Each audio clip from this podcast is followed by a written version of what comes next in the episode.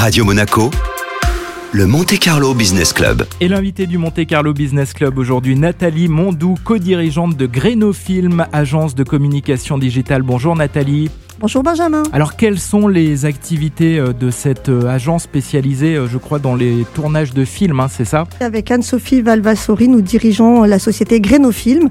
Nous faisons de la communication sur les réseaux sociaux, des interviews et des films publicitaires qui sont scénarisés. D'accord. Alors vous êtes très présente également sur un réseau social dont on parle beaucoup, c'est TikTok. Pourquoi vous y êtes intéressée? Ben, TikTok, c'est le nouveau réseau social qui monte et dont on entend parler de plus en plus. On s'est aperçu que pas mal d'enseignes internationales étaient présentes sur ce réseau social. De grandes enseignes nationales aussi y venaient et chaque jour euh, ça augmente. Donc on s'est dit euh, ça pouvait être très utile pour euh, les entreprises. On a tourné un premier TikTok pour un client qui nous l'a demandé. Il a eu un énorme retentissement alors dans la presse locale parce que c'était le premier. Mais en fait ça fait grand bruit et il a eu beaucoup beaucoup de retours. Donc aujourd'hui on fait régulièrement des TikTok pour les entreprises sur la côte d'Azur et on s'aperçoit qu'en fait ça marche bien. Et ça permet aussi de fédérer les équipes parce que quand on fait un tournage, on, passe un moment sympa en fait. Absolument, la communication sur TikTok est plutôt légère et ludique et c'est vrai qu'au niveau de la culture d'entreprise, ça fédère énormément, on passe toujours un bon moment et au départ, les collaborateurs qui sont un peu réticents,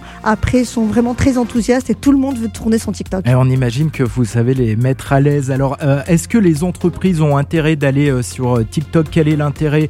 La notoriété, oui, on s'en doute, mais est-ce qu'on arrive à, à générer du business? Alors en fait, c'est un peu compliqué de le mesurer en termes de business, mais ce qu'on sait, c'est que 40% des utilisateurs de TikTok ont moins de 25 ans, donc c'est un formidable outil de prospection. C'est aussi une manière de dynamiser et de rendre ça en son image plus sexy et plus jeune et plus sympa. TikTok, c'est vraiment un capital sympathie. Si on a envie de monter un projet, comment on vous contacte? Sur notre site, euh, via Grenofilm, sur notre page Facebook, euh.